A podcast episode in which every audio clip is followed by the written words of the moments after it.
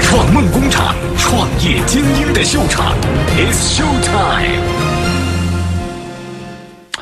好嘞，今天我们还是开篇来跟大家讲一个和互联网创业有关的故事，或者说是有关的新闻。今天讲的是什么呢？继百度之后，美团停止了早餐业务。美团大家应该知道啊，应该算我们这个线下 O2O，尤其是餐饮类 O2O 非常强的这样的一个企业了。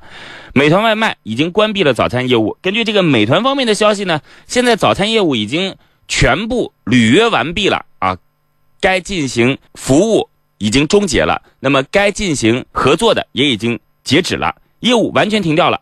美团一方表示呢，早餐啊，它属于这个测试类的产品，团队将转向外卖的业务，就这个团队直接拉到外卖的业务当中去了。那么这次啊，美团停止早餐的业务是由美团的最高层直接拍板的。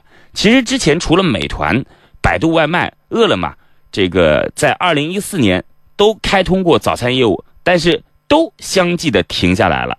另外在市场上还有一批专门来做早餐 O to O 垂直领域的项目，什么这个趁早啊，什么早餐家呀什么的，在这些小玩家当中，基本上都已经要么业务完全终止，要么公司也 over 了。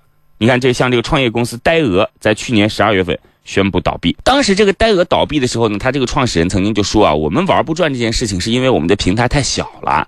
对吧？我们这个配送的资源实在有限，流量也有限，无法形成一个良性的循环。这话音还未落呢，美团这算是大平台了吧？百度外卖算是大平台了吧？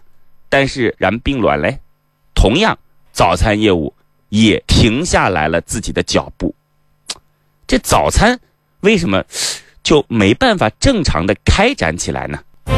乐创梦工厂，创业精英的秀场，It's Show Time。有人说啊，这早餐客单价太低啊，这个在所有的餐点当中，早餐是客单价最低的，所以早餐没有开展起来很正常。哎，我觉得这可能也不尽然啊。我们其实还有很多客单价也非常低的，嗯，比如说现在我们有送零食的，我们其实还有送一些送水的，对吧？我看有一个创业者就专门是做送水的。如果客单价低就成为了这个业务开展不起来的原因的话，其实我们还是有不少客单价低的项目的。当然，这也是其中的一部分啊。有人说推广不容易啊，我这个就不值一提了。哪个项目推广容易呢？一定都有自己各自不容易的地方。第三，配送成本高啊，这个我相信早餐的配送成本和中餐、晚餐、夜宵相比不会高到哪里去。而且正因为它其实数量并不多，配置更容易，可能它配送的成本反倒会更低一些。那么，反正这是在我们能够在网上找到答案啊。那为什么这个巨头们参与到早餐这样的配送领域当中，O2O 领域当中就没办法获得成功呢？乐创梦工厂，创业精英的秀场，It's Show Time。就我们自己揣测一下啊，我觉得这个有两个道理。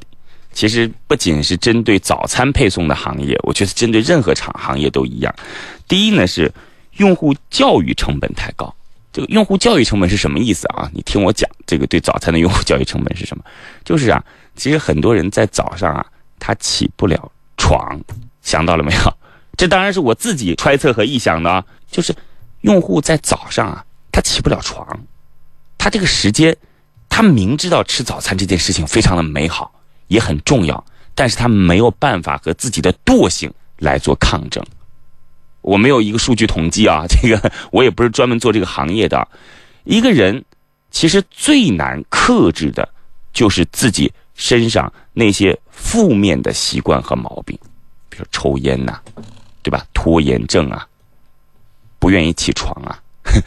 刚好早餐做的这件事情，就是要去解决人特别难解决的一个负面性格。这第一点啊。第二个，我觉得。用户使用成本也最高。为什么说用户使用成本最高呢？因为我们知道啊，在一天当中，早上的时间是相对来讲最紧凑和最宝贵的。在这样的时间当中，要拿出一点时间来体验一个所谓的 O2O 服务，其实是相对奢侈的。一旦这个 O2O 的服务存在，也就意味着我们早上所有的时间当中，一定要拿出一块时间是要完成这项服务的。在如此紧凑的时间当中，拿出时间来完成这项服务，是不是每个人都可以接受得了呢？所以，其实我就想告诉大家一个道理：一个项目也好，一种新的消费习惯也好，其实我们最害怕的，就是和人的本性或者人无法改变的客观现实来做抗争。这个是否拔的有些高呢？反正项目也不是我做的，我们都是事后诸葛亮。您觉得有没有道理？您自己判断吧。乐创梦工厂，创业精英的秀场，It's Show Time。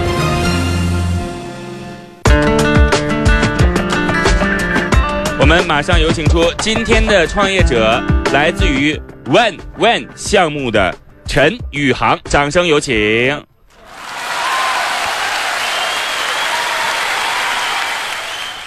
陈宇航，你好，哎，朱磊你好，你那个项目叫什么？呃，项目的名字旺旺。万万一，呃，英文的一，这个 One One，嗯，这个旺旺啊，为什么取这么个名字啊？是个什么项目啊？呃，我这个是一个基于移动社交的一个呃时尚众创平台，呃，更具体的说，我们目前的核心是呃服装的一个定制，但是基于社群的。移动社交社群的服装定制平台。定制平台啊，对。说实话，我这听完这个名词解释之后，还不是特别听得懂。嗯，那这个 one one 大概就是指很有个性的意思吧？呃，对，这个是其中很重要的一方面。还有一点就是我们强调，呃，跟客户之间是一对一的沟通，而不是一对多的沟通。好，我们已经知道了哦。这个大概要强调的是和定制有关系，移动社交社群服装。定制平台对吧？嗯，大概讲一下我们这个用户在上面会是一个什么样的使用体验好吗？就是我的意思就是我们现在新到一个旅游景点了，你就告诉我进了大门之后能看到什么，然后这个左转是什么，右边什么服务？啊，你能看见的就是服装品牌的这个展示。那所谓的社群呢？呃，社群其实是你平时就在这个你的这个微信圈子里边，或者你的周围这个社交的圈子里边，你一直是在这里边的。好，对不起，我没有听懂。这个等会儿看看我们的投资人是否能够听得懂吧。呃，陈宇航，您带来的项目是 One One 对吧？嗯嗯。好嘞，这个再次跟大家重复一下，移动社交社群服装定制平台。嗯，我以为我能很轻松的了解到，但是看来我自己的造诣还不够。我们马上有请出今天的投资人。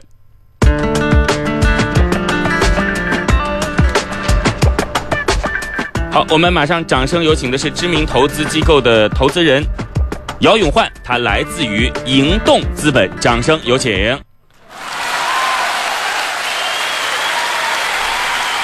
姚老师你好，嗯，听众朋友崔老师还有宇航大家好，我想问一下这个姚老师，呃，刚才在开篇提早餐那个事儿你怎么看？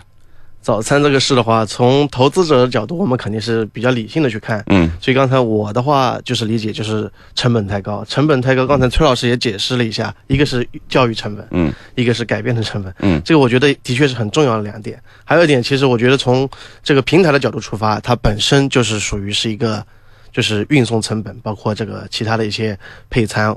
一些损耗的成本会特别高。对，其实我们要在这跟大家解释一下啊，这个刚才我们最先提出的三点，比如说客单价太低、推广不容易、配送成本高等等，这其实是我认为一定正确的答案。每个项目失败了，我觉得都用这样的方式来进行总结，肯定没有错。呃，这个刚才我们自己所进行的两方面解释呢，其实应该说，呃，也算是自己用一些相对新奇的方式去解释吧。好嘞，还是回到我们今天的项目当中。问问，刚才说了这个项目，您大概通过我们前期的那一点点沟通，了解到它到底是做什么的了吗？我大概了解，因为之前也接触过类似的类似的项目。嗯，那好，那您大概把您现在所能知道的，就是对于这个项目你自己的这种想象来告诉我们好吗？好，我觉得这个可以从两个角度来看，嗯，一个是从用户的角度，就是我们这样普通的消费者而言，OK，他上去你可以看到不同的这个一些团体，比如说有些是个人，他们会创建一些不同的这个图片上面，你可以去看他们的这个风格是什么样子，嗯你喜不喜欢？嗯这是从用户角度，然后从这个他们这个这个从业者，我指的是设计师、这个生产商或者或一些这个顾问这种角度的话，他们进去的话是一个就是一个社交平台，就是说他们之间可以做一些工作上的交互，或者说是从宣传这种角度做一个交互，我估计是这样一个平台吧。我想问一下创业者陈宇航，刚才我们的导师理解的正确吗？呃，大体是差不多的。大体上那差不多，那还有不一样的地方在哪里？呃，不一样的地方，我们这个里边更强调的是，呃，基于社群的，就是说我们这里边首先是要把社群这个概念，对，我想问一下，嗯你的社群到底体现在哪儿呢？你刚才上来跟我们说，就是基于移动社交社群的服装定制平台，嗯，但是我没有看到，你说进去以后看到都是各种服装品牌，那不跟淘宝一样吗？呃，其实你看见的服装品牌意味着品牌就是社群，这是可能在之前我们在这个概念上没有去沟通一致的东西。比如说，我认为的一个社群就是一个品牌，或者说一个品牌它就是一个社群啊，不是，你别跟我绕这事儿，我知道了。一个品牌就是一个社群，那这个社群到底是怎样的一种体验方式呢？这个社群到底是叫崔磊的乐创梦工厂群，还是叫阿迪达斯群？这不是最重要的。我的意思是说，你见到了一个品牌，点击进去了以后，除了可以购买东西之外，里边还有各种各样和你兴趣相投的人，对不对？对对，对那都是什么样的人都能完成某哪些社交关系？啊，这样首先是在这个社群里边有一个设计师，啊，这个设计师可以根据这个就这个品牌的设计师可以是这样理解吗？对对对对，而且这个还有相对应的这个买手，买手能够提供更丰富的这个独特风格的产品，还有时尚顾问，这个时尚顾问可以根据每个客户这个需求，给他提供对应的搭配的服务。那这是最基本的几个社群里边的角色。呃，永焕，跟你想象的可能有点不一样哦。嗯，大体上我已经就是基本上可能是理解上没有偏差。对，我现在也大概已经知道了，就是我们进去后看到有各个的服装品牌，各类的服装品牌。这个服装品牌它同既可以在平台上来进行销售，对吗？嗯，同时，这个服装品牌背后其实蕴含了一群人，对，这群人你可以理解为他的粉丝，也可以理解为这个品牌的参与者，呃，对，是这个意思吗？是，所以，你可以选择一个社群加入进去。对，那么，这有第一个问题哦，嗯加入进去了以后，对于一个普通的消费者 C 端来讲，嗯。有怎样的好处，或者有怎样的优质体验？呃，我们主要从三个方面，第一个方面就是好看，啊、就是说，因为它是设计师原创的产品，它足够的独特，那也是最新流行趋势的东西。什么叫好看？呃。就能买到好看的产品，对对，这不是好看，而是能够满足自己的购物需求。对对 OK，来第二还有呢？好看的产品，然后另外就是它购物的过程非常的呃方便，方便快捷。比如说，我现在想要一件牛仔外套，因为这个基于社群这个社交的过程，相互之间都是非常了解的，所以我只需要说我去我我要去旅游，我需要一个牛仔外套，那对方就会给你推荐一个跟你身材、尺寸、风格都匹配的产品。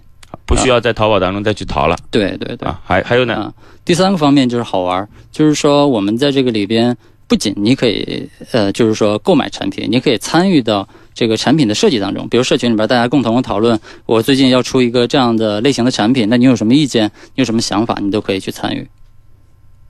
其实我觉得前两点是一模一样的，嗯，就是不管是快捷的买到衣服，还是能够买到好看的衣服，就是满足了人们的购物需求，嗯，对的。对吧？然后嗯第二点，你觉得是满足了用户的什么需求？如果说他众筹出来一个产品，不也是为了让自己能够买到一件好看的衣服吗？呃，对，本质上是这样，但这里边会加上一些精神层面的，比如说一些一些参与感，一些参与感在里边。好嘞，今天的创业者陈宇航带来的项目万万今天投资人姚永焕来自于盈动资本。呃，对于这个项目，肯定我们现在还了解的只是一个皮毛，我自己大概对他有了一个自己的初步评价和自己的初步画像。那么，我们有请我们的投资人来对于他进行一些提问吧。等会儿我们再补充一下。乐创梦工厂，创业精英的秀场，It's Show Time。来，永焕，嗯，好的，宇航。首先，我这边有简单就是几个疑问。说这几个疑问之前，我先说一点，就是你刚才说的，就是它的参与度上，我这一点不是非常认同。因为这个，从这个服装设计的角度，我这个机缘巧合是比较了解，他从买样、选料、打版、打样是需要非常多的一个这个专业的流程。如果你是作为一个普通的消费者去参与这个东西的话，我觉得无论从专业度上来说，还是说从眼光角度或者从成本角度来说，这都是比较难啊。然后有问题的话，就是第一点，首先你这个，比如说你说的是就是一对一的这个定制嘛，这个你跟线下的这些定制店有什么区别？线上线下有什么区别？双方的效率得到提升了吗？你是如果是得到了提升，你是采用怎么样的方式让它的这个效率得到了提升？嗯，好，这样就是我们呃不同的地方，就是为什么要基于社群？原因就是因为我们所谓的定制并不是一对一的定制，因为这种一对一的定制它的成本是特别高的，所以我们是在一个社群内部把大家呃有共同需求的人然后提到一起。然后这样的话，我们是有一个基本的一个量的基础，然后再去进行定制。然后这方面在效率上或者成本上，我们都会有一个把控。然后刚才说的那个参与感的那个方面，呃，我觉得是这样，就是我们是用设计师提出来的一些方案去给客户去选择，而不是让客户真正去参与到这个设计当中，因为那个是需要很多这个专业性的一些知识的，呃，所以大家在参与的时候，更多的是一种娱乐性的参与。嗯，好的。了解了，然后第二个问题可能是比较更广一点，就是说服装这个行业的话，它有两个比较显著的特征。嗯第一个就是极度的非标，每个人的看法、设计都会不一样。然后第二个特点就是市场特别大，它几乎应该是撑起了淘宝的半边天吧。嗯那基于这样子一个这个属性，你们这个平台是会怎样的让用户的需求去得到匹配？你刚才说的找一个社群，你怎么样才能找到这么一个社群？你凭什么能找到？嗯，其实现在移动互联网发展，它是有一个特点，就是每个单点都可以通过自己去组织起一个社群。比如说，我有一个朋友圈的，我可以组织起一个。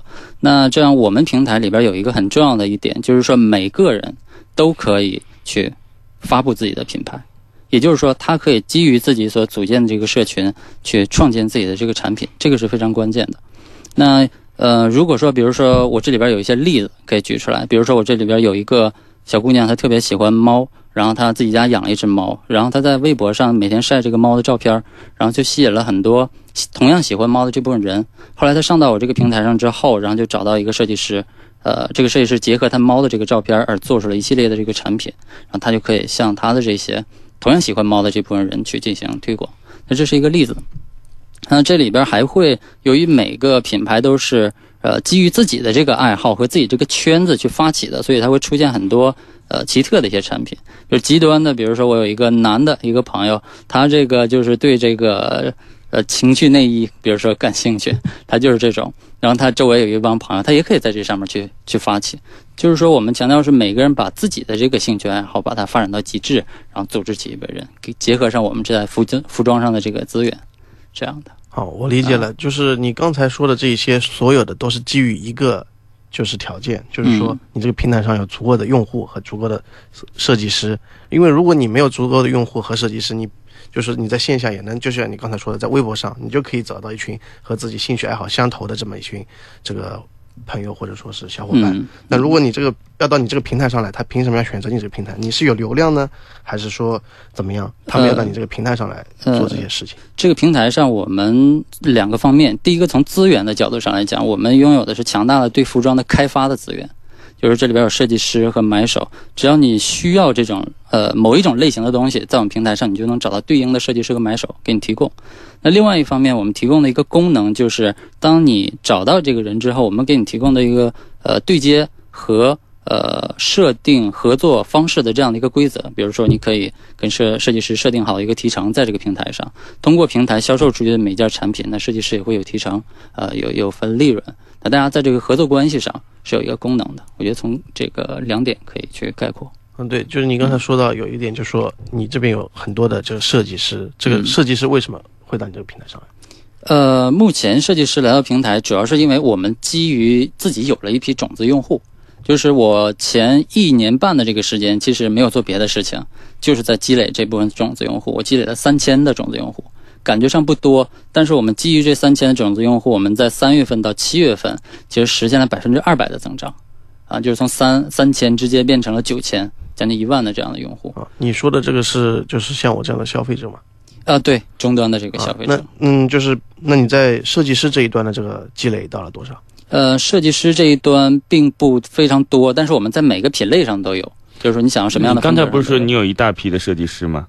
呃，呃，我不知道这个这个大批的设计师指指的这个具体数量是多少。现在我们是不到一百人，不到一百人。但是你相对设计师整个这个大的市场来说，这还是非常少的一个。我如果没听错的话嗯，这姚老师刚才他是否说自己的平台优势之一是上面有很多优秀的设计师？对我估计宇航的意思就是说，他如果建立起来了以后，他这个平台上就是用户为什么为什么会会来选择这个平台，就是因为它上面有各种各样的设计师。对，当然现在这个现状可能是属于没这么多设计师，是这意思吗？呃，对，但是目前现在基本上你想要的正常客户的需求都是可以 O 满足 K，刚才那姚老师其实问你的这个问题是，那你为什么能确定你接下接下来会有大量的设计师存在？呃，因为这是一个，比如说一开始的时候，我是一个设计师都没有，那我从一到一百的过程，其实是相当于你告诉我原因。原因就是因为用户，就是因为前期的就是你这个就是在跟我绕这个先有蛋还是先有鸡的问题。用户是因为设计师来，你刚刚设计师告诉我是因为用户来。呃是这样的，我说其实你不应该这样讲，嗯设计师到这儿来肯定是除了用户之外有一种机制或者一种文化、嗯或者一种利益吸引，让他到这儿来的。对，崔老师那个说的对，就是就是我们之前遇到过有些项目，当然不是服装类的，嗯他们比如说有些就是从业者，好，姚老师，我们之后继续来聊这个。乐创梦工厂，创业精英的秀场，It's Show Time。好嘞，我们继续回来。刚才来自于银动的投资人姚永焕说到，之前碰到了一个项目，来，我们继续往下讲。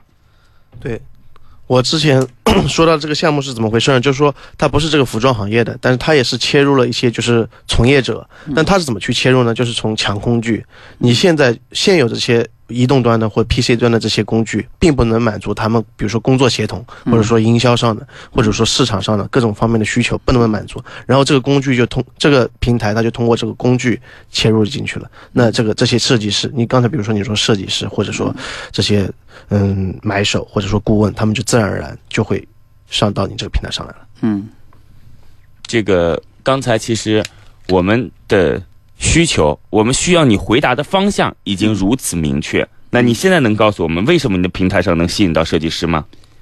呃，如果说从工具的角度来讲，我们会给不要从工具，好不好？工具只是那个平台是工具，嗯你这个平台上吸引设计师是因为要有，是因为有用户是吗？呃，我这样我我重新说啊，这这个事情分为两个阶段。对，嗯，第一个阶段的时候，当我从零开始没有设计师的时候，我是靠我自己，相当于是我自己做了设计师，然后我吸引了一批用户，然后我再用用户吸引到设计师，这是我在起步阶段，因为我还没有东西出来，设计师我为什么要要要要去上这个平台上来呢？对，这是我的第一个阶段。最早是靠你自己吸引到了第一批种子用户。对对对，我是自己把种子用户做起来的啊，这是第一个阶段。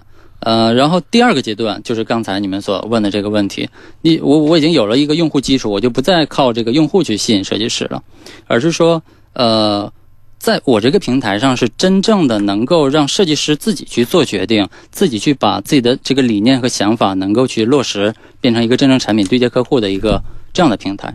对于设计师来说，其实我觉得你这还没有回答我们的问题，就是我就这样讲，嗯比你平台用户多的平台多的是，嗯，不胜枚举，对对吧？对，但是我们看到，其实淘宝也有社交功能，我们不能说有社交属性，也是有社交功能的。嗯嗯一个设计师也可以用旺旺的形式存在，嗯加 N 个好友，根据大家的诉求，完成用户们的某些服装的需求和定制。嗯，从理论上来讲是完成得了的，对不对？姚老师，应该可以这样理解吧？但是淘宝之前也做过类似类似确定的事情是，并没有人在这种方式做成功过任何一个案例，嗯对吧？对。那为什么他们就淘宝都成功不了？而你在这上面当中，就算你现在不要说是有九千用户了，嗯就算九万用户、九十万用户，那也都是微乎其微的一个用户数字哦。嗯，所以设计师到底在你的平台上得到了什么？呃，比如说现在我们举一些不成功的例子，就是这个设计师当直接对这些客户的时候，他为什么会不成功？那他很重要的一个不成功的原因就是他的频率是非常低的，他无法强度的去黏住这个用户。但是在我这个平台上，你不仅是有用户，而且是你在这个社群当中你是黏住用户的。我一段时间我能提供一个设计，可能一个月我在这个社群当中只提供几个设计，但是其他的时间你会有买手的产品和时尚顾问的这个搭配的服务，一直帮助你这个设计师把你的客户跟你粘在一起，他们不会在一段时间内丢失。啊，包括很重要的一点，时尚顾问会帮助这个设计师去把他的理念教育给客户，灌输给客户，让这个客户能够从从客户的角度更加的去理解设计师的这个产品。我不知道我这样概括。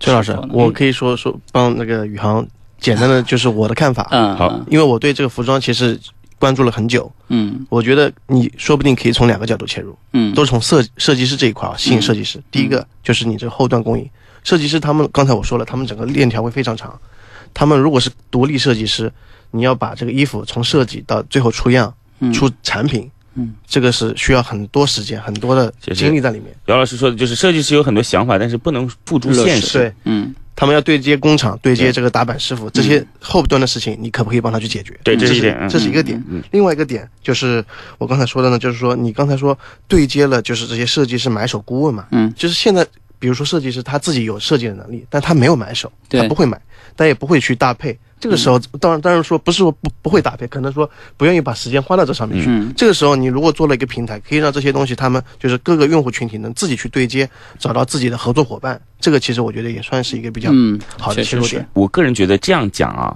这个平台就是以设计师为核心的，因为我们认为，就假设你们认为哦，所有的用户他的需求最终应该是以设计师为中心点发散出来的。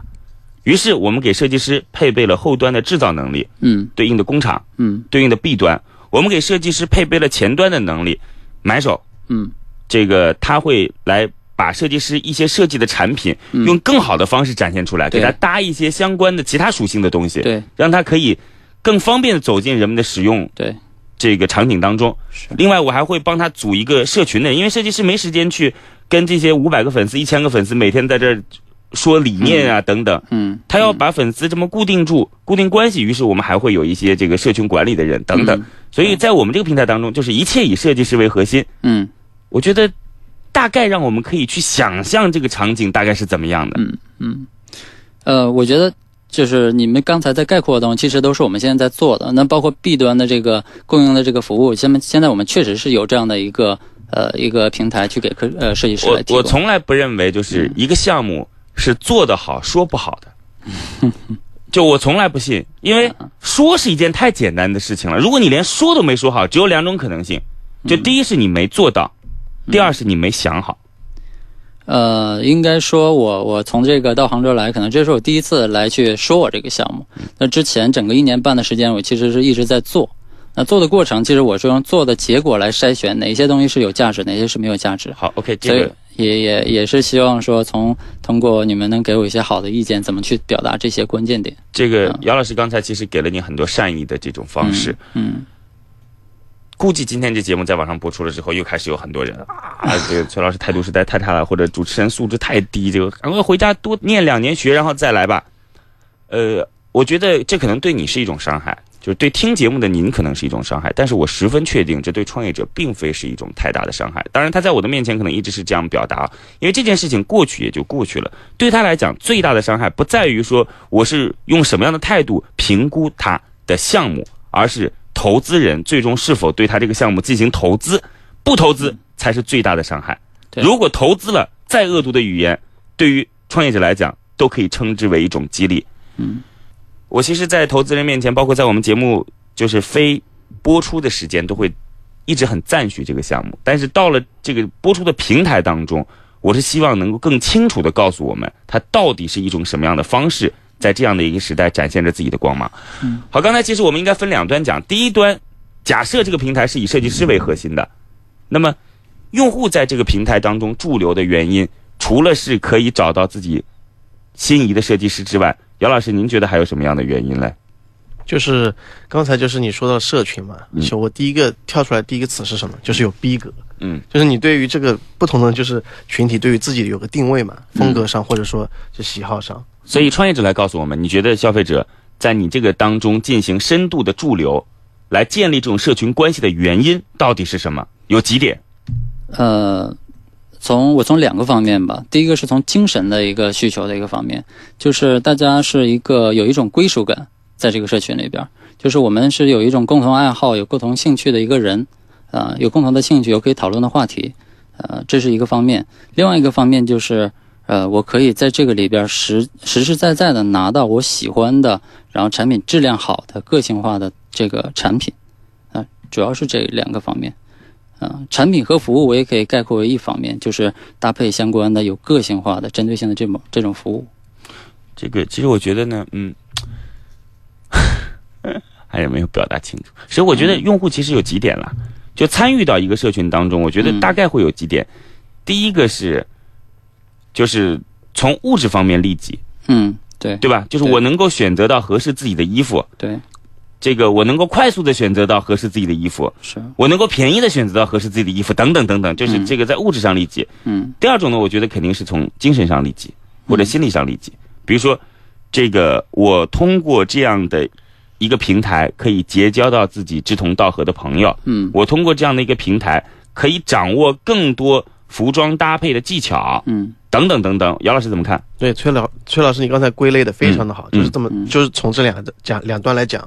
所以说从宇航这个项目来说，第一第一个就是这个条件基本上不符合，对因为它这个如果是定制，无论你是一对多还是一对一，对成本肯定非常高，是所以说基本上是从第二个角度来出发了。对，所以如果是从第二个角度出发，那就应该把第二个角度做做精做透透，也就意味着它不不是一个大众人群都可以参与其中的一个平台。我不知道创业者怎么看？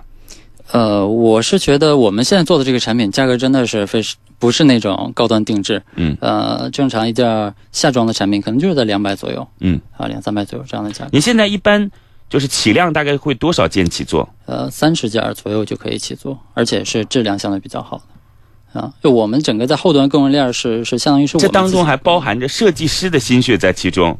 嗯。因为我觉得是这样子啊，就是现在我就是就是已经看到过不少，就是他们定制 T 恤嗯，嗯，这这之类的这个衣服，嗯不知道这个宇航你知道吗他？说就是两百块钱，就是 T 恤。嗯，如果是两百块钱去定制这个 T 恤的话，肯定是偏贵的。当然你说这个品质上肯定会有区别啊，成本上也会。两百块钱一件 T 恤还真的不算便宜。就反正给你讲这个。如果是相比于其他那些就是定制 T 淘宝淘宝上反正是这样嘛，就是你基本上五十块钱可以买到一件 T 恤了。当然不，嗯你如果说纯棉，反正都是纯棉嘛，嗯对吧？这个两百块钱真的不算。那如果到冬装的话，估计定制怎么着也得两千块钱以上了吧？嗯，两千块钱可以有，但是我们平时做的大部分的定位也就是六七百块钱左右。六七百块钱。对，其实其实并不贵的，因为我们这个模式里其实你，看一下啊，嗯在淘宝上啊，这个相信你也用，我也用，嗯永焕也用，超过六百块钱就服装品类啊，嗯成交量就很低很低很低了，对，相对是这样。非常低。所以在淘宝上，基本上像我这个人群已嗯经没法买东西了。就你要么买件裤子七十块钱。一百五十块钱，这你怎么买？这就你都买，你都对不起自己，啊对吧？就同样一件裤子，哪怕你卖三百一样，我觉得这个吧也对得起自己了，是不是？这个呃，这个里边是这样，就是服装行业里边还有一种角色叫做买手。嗯这个买手其实，呃，他能够提供的是那些成衣的，呃，类似于成衣这种产品的提供。那对于定制来说，其实这个概念里边，我觉得是有问题的。就是说，不一定每件衣服我都要重新去给你做的。你现在只是需要一件适合我的 T 恤，那我给你一件适合你的 T 恤，这就叫做。一种定制，那买手提供的就是日常当中给你这种成衣的这个针对性的这个产品。如果我没记错的话，崔老师在前段时间应该接触过一个叫锤一，也在对上面做过节目，是就是是。做类似的，一模一样，对，是吧？是是嗯。是，他这个呢可能还有一些不太一样，就是，呃，锤一呢它基本上是属于，呃一个 B 端在针对不同的 C 端，对吧？嗯，它这里呢就是反正大家都是一个 P to P 的概念，，对对就是没有一个所谓的中心组织化的概念，对对每个人对有自己不同的渠道，对对。每个人有自己不同的偏好，是。对吧？这个其实我在开始听到你这个模式之后，我们现在脑补一下啊，大家，其实你可以这样理解。你现在打开微信之后，发现有很多群列表。其实你如果用陌陌就会知道了。大家千万不要总说啊，像我这样用陌陌的人就是这个心术不正啊，对，总得对于社交产品有所研究吧。陌陌当中有一些兴趣组，我们其实可以把它这个产品问问也理解里边有很多品牌组，这个品牌组当中都有不少的成员，每个人就可以参与进去。那么在这个群组当中有设计师，那我们且把它列为这个群的最核心成员。嗯。另外，这个群组当中还有帮助设计师完成他产品的制造方，嗯。有帮助设计师来进行服务的组织方，嗯。还有一些来帮助用户满足他们需求的一些买手、嗯。搭配师嗯。等等。然后，当然最多的是对于这个群组有着共同概念的一批人，嗯。大家于是五十个人、一百个人集结在了一起。嗯平时大家在一起的时候，可能会有人提出一些自己的相对频次较高的诉求。今天我要去参加一个生日派对，我想穿一件什么衣服？啊对，如果我不对你来讲啊，或者我说完你再讲，嗯，有人可能会和这个群当中的达人来形成 P to P 的关系，然后让他帮自己推荐一些链接和推荐一些产品。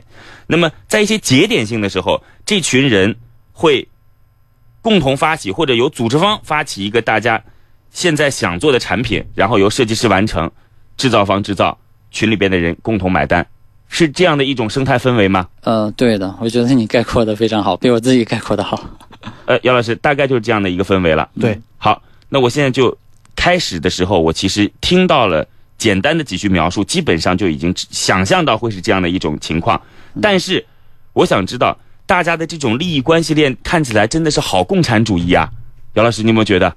这个的话就是对接了相当多的这个不同的方，对就是对，就有有很多不同的需求方，他们的需求都如何一一满足呢？你比如说买手，如果说买手在这个当中是有利益涉及的，那于是用户就会变得不信任他，对不对？姚老师，你说呢？对。如果没有买手，又不是白求恩，千里迢迢跑到你这个群当中，就为了几个就是和他毫不相关的人做服务工作，是吧？这个包括制造方也也是一样啊。其实最好的方式是大家比价的方式，谁便宜找谁做，对不对？在这个群当中，一直都是你，那你就是垄断资源，你到不透明，用户如何满足？这是一个看起来好像很美，但到底该怎么去实现的一种工作搭配或者这种组织结构搭配呢？嗯、其实我我是这样觉得，这个关于社交和社群里边的一定是存在情感的。就比如说我们在做的时候，呃，大家都知道，啊、你是卖东西，你来就是要赚钱。